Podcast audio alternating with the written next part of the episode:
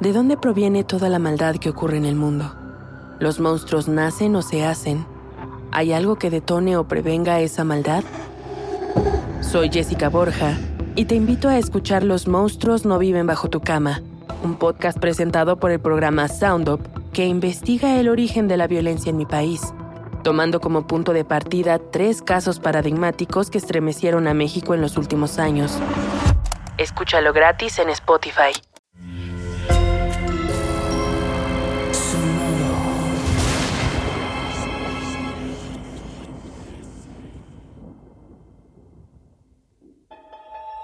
Portal Sonoro no se hace responsable de las visiones, pesadillas o encuentros cercanos del cuarto tipo que puedan suceder antes, durante o después de la experiencia. Para una experiencia sonora completa recomendamos audífonos para dejarte envolver por el mundo de Stephen. Escucha bajo tu propio riesgo.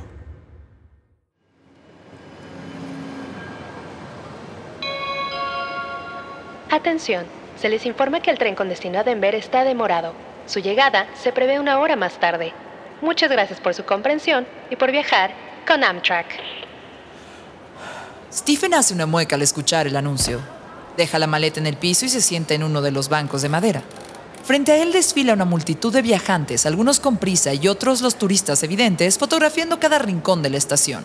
Una vieja garganta de madera polillada y mármol manchado, con asientos incómodos, tiendas de conveniencia y poco más. La gente vaga sin rumbo de un lado a otro cargando cajas envueltas en papel navideño. Los sucios backpackers caminan con prisa con sus enormes mochilas en la espalda. Stephen mira a unos y a otros, sentados en los bancos bajo los tubos fluorescentes, comiéndose un chocolate o bebiendo Coca-Cola.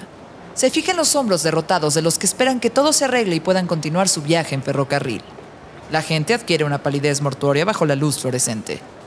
Ah, seguro alguien se tiró a las vías del tren. Es lo que siempre retrasa los viajes. Malditos suicidas imbéciles. Arruinando los viajes de la gente que sí tiene que ir a alguna parte. Stephen voltea a ver al monstruo que acaba de hablar. Está detrás de él con una camiseta de Make America Great Again. Debajo de la gorra de la Asociación Nacional del Rifle hay un enorme rostro hepático, agrietado, con los ojos amarillentos y los dientes podridos que engullen papas a la francesa y una malteada de chocolate con dedos grasientos. Deberías decirle algo a ese maldito cerdo. Aquí huele a galletas mojadas. Esta estación es un asco. Stephen voltea a ver a la mujer que se queja. Está al lado del seguidor de Donald Trump. Tiene las piernas inflamadas y las varices recorren sus pantorrillas como los ríos contaminados que salen de un matadero. Su rostro está surcado de venas amoratadas y sus ojos han perdido cualquier brillo. Ellos son un asco. Maldita pareja de cerdos trompistas. ¿Por qué no los callas de una vez? Frente a Stephen, una niña salta de baldosa en baldosa en un solo pie. Usa los recuadros de las losetas como si fueran una rayuela interminable. Conocí a una chica, se llamaba Jane. Era Navidad, le dolía la cabeza y se tomó una botella. Conocí a un hombre que se llamaba Stephen. Era Año Nuevo. Voltea al escuchar su nombre. Ve a la pequeña. La niña detiene su juego, lo mira, lo señala y le sonríe con una mueca fantasmagórica en el rostro. Se aleja brincando, pero él aún puede escucharla cantar. ¿Qué mierda está pasando aquí? ¿Cómo sabe esa niña nuestros nombres? No puede ser casualidad. La niña brinca entre las baldosas. Al fondo de la estación le espera otra pequeña, idéntica, vestida exactamente igual, con una sonrisa que en la distancia parece ensangrentada, pero que podría ser una mancha de paleta de grosella. Frente a Stephen se sienta una pareja de backpackers. Abren una enorme bolsa de papel y sacan dos hamburguesas, papas y refrescos. Oye, ¿escuchaste lo del suicidio? Ay, nadie lo ha confirmado. Es un rumor nada más. Ambos tienen el pelo largo. Ella lleno de rastas y él lo lleva en una coleta en la coronilla. Los dos comen frente a Stephen. Ya, pero suena lógico. Un tren no se atrasa simplemente. Eso pasa cuando hay un accidente. Ay, ¿Te imaginas ser el conductor de una máquina y ver a alguien tirándose a las vías y no poder detener el convoy? Ah, verdaderamente es para traumarse de por vida, ¿no?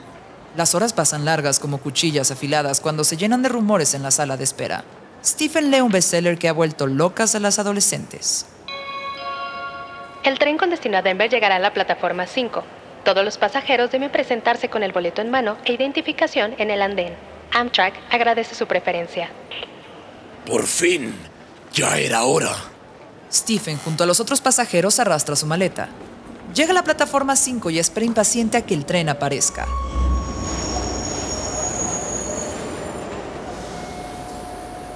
Los viajantes bajan, enojados, veloces como si les fuera la vida en ello. Stephen mira a cada uno, el ejecutivo con el traje demasiado usado, la señora con maletas enormes que busca un carrito para ponerlas, la joven familia que sonríe aliviada de llegar a su destino. Entonces lo ve. Es un adolescente ensangrentado de pies a cabeza, con la camisa rota y los pantalones deshilachados. Una mueca dolorosa con el rostro y los brazos con huesos expuestos en fracturas imposibles. ¿Estás viéndolo? Sí, eh, es imposible. El adolescente le sonríe a Stephen y de la sonrisa brota sangre. Bob, el maquinista, baja del tren y voltea a ver al fantasma adolescente. Nos hiciste perder mucho tiempo. Charlie y yo tenemos un horario que cumplir. Hemos llegado ya. Bob mira al adolescente cuyos ojos han perdido cualquier signo de vitalidad. Recuerda que a Charlie no le gustan las preguntas tontas. El maquinista pasa junto a Stephen ignorándolo por completo. Las gemelas corren a abrazar al maquinista como si fuera su mejor amigo. Bob se arrodilla junto a ellas. ¿Están listas para otro viaje inolvidable? Las niñas con sus muecas infantilmente perversas voltean a ver a Stephen al contestar. Sí, será un viaje mortalmente inolvidable. No deberías subir a ese tren. No sientes sus latidos. No lo escuchas respirar. Ese tren está vivo. Eso es absurdo. Stephen siente un escalofrío recorriendo su cuerpo cuando pone un pie en el primer escalón del tren. Una ola fría lo recibe al entrar, como si alguien le respirara en la nuca. Se acomoda el cuello del abrigo y busca su asiento. Estos malditos asientos parecen hechos para tercermundistas. Stephen mira al hombre que intenta acomodar su enorme humanidad en el lugar que le corresponde. La camisa trompista apenas cubre el abdomen abultado y la gorra esconde el pelo grasiento. Su mujer se sienta frente a Stephen. Lo mira con un dejo de desprecio, mostrando sus dientes amarillentos y cariados.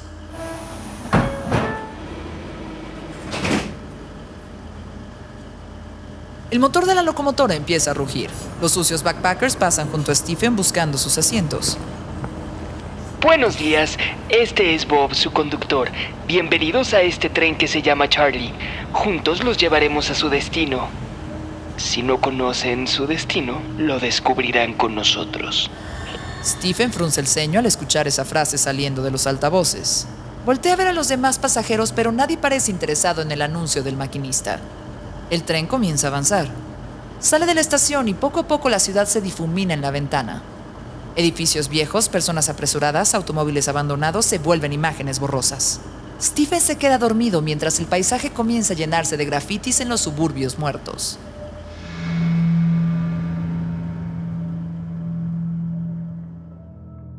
¿Puedo sentarme aquí? Stephen abre los ojos y ve, de pie, al joven adolescente con las fracturas expuestas goteando sangre en el piso del tren, parado junto a él, señalando el asiento vacío. No debiste subir a este tren. Te lo dije desde el principio. Este tren está maldito. Boquiabierto, Stephen no atina a decir palabra cuando el joven se acomoda en el asiento. Sus ojos grises lo miran desde un lugar impreciso y lleno de tristeza. Creo que aún puedo llegar a mi destino si no hay retrasos. Usted sabe a dónde va. Stephen intenta ignorarlo, negar su existencia en el mundo real. Cierra los ojos. Stephen obedece a la voz que habita en su cabeza. Aprieta los párpados con la esperanza de que al abrirlos el joven destrozado en las vías del ferrocarril haya desaparecido. Malditos backpackers. Son unos sucios, apestosos. Stephen abre los ojos. El fantasma ha desaparecido y frente a él solo está la pareja despreciable que devora comida como los perros en el callejón detrás de un restaurante. El tren se detiene en una estación. Suben y bajan pasajeros llevando maletas, cajas y bolsas con regalos. Souvenirs turísticos y bufandas pasan junto a Stephen. La pareja frente a él mira a todos con desprecio y aire de superioridad. Stephen desvía la mirada hacia el andén. Entre los que llegan y los que se van aparece el adolescente con las fracturas expuestas, diciéndole adiós con las manos ensangrentadas. Buen viaje, Stephen. Cierra los ojos y aprieta los puños como un niño frente al coco que sale de su armario, intentando convencerse de que aquello que está frente a él no es real. Doy la bienvenida a todos los nuevos viajantes. En su destino hay sorpresas que recorrerán junto a Charlie y a mí.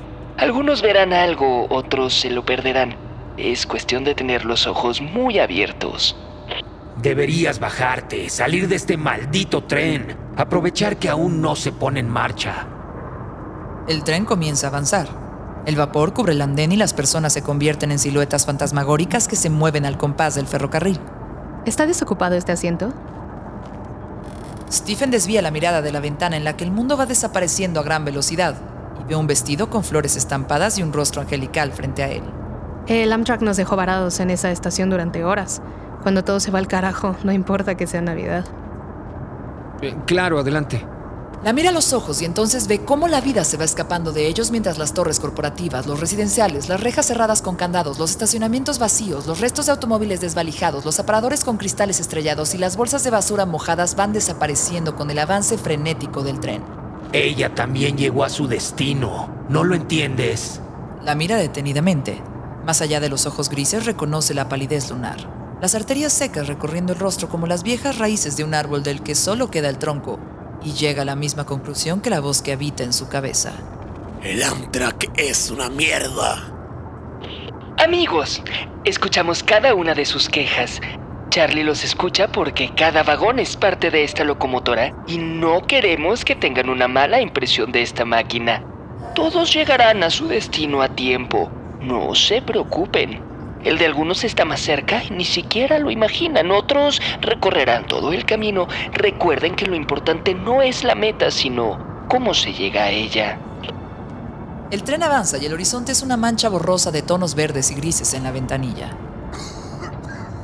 El anciano, fan de Donald Trump, que devora sin dignidad un bote entero de Springles, comienza a toser, cada vez más fuerte. En un segundo su rostro pierde el color y se vuelve morado. Sus mejillas se ponen rojas como las franjas de la bandera que tanto dice defender y los ojos comienzan a llorar incontrolables.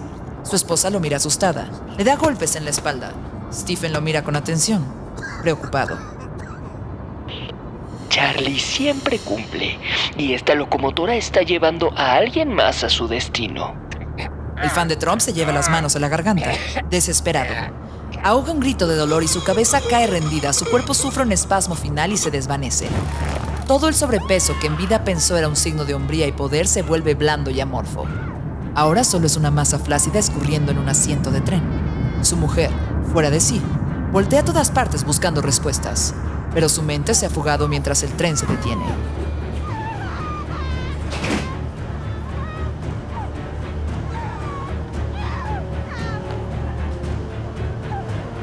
Esto es una locura. No deberías continuar con este viaje.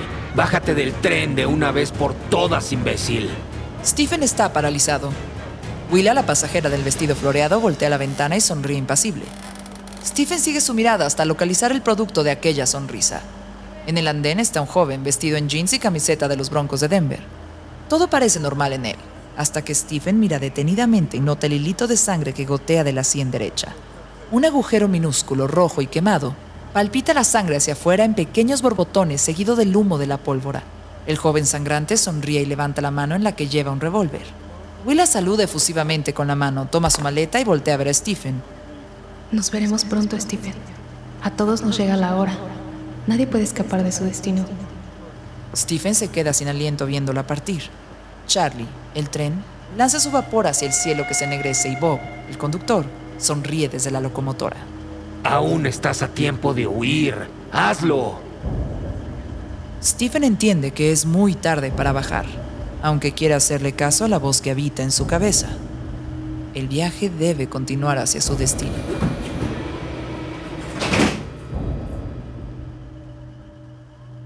Este episodio está inspirado en Charlie de Chuchu, cuento infantil publicado en el 2016 bajo el seudónimo de Barry Levens, y en el cuento Willa, parte de la antología Después del Anochecer publicada en el 2008.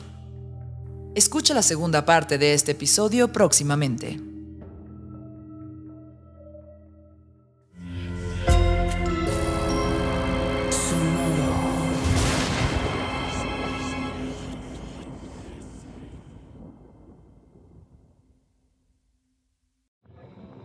¿De dónde proviene toda la maldad que ocurre en el mundo? ¿Los monstruos nacen o se hacen? ¿Hay algo que detone o prevenga esa maldad? Soy Jessica Borja y te invito a escuchar Los monstruos no viven bajo tu cama, un podcast presentado por el programa Sound Up que investiga el origen de la violencia en mi país, tomando como punto de partida tres casos paradigmáticos que estremecieron a México en los últimos años. Escúchalo gratis en Spotify. Sé bienvenido a Tristan Terror, mi podcast donde comparto múltiples vivencias paranormales que mi propia audiencia me manda. Relatos sobre brujas, sectas, fenómenos extraños en distintos lugares conocidos de México. Adéntrate para que conozca los relatos más aterradores de México y así esta noche te aseguro tendrás dulces pesadillas. Escucha Tristan Terror en cualquier plataforma de podcast.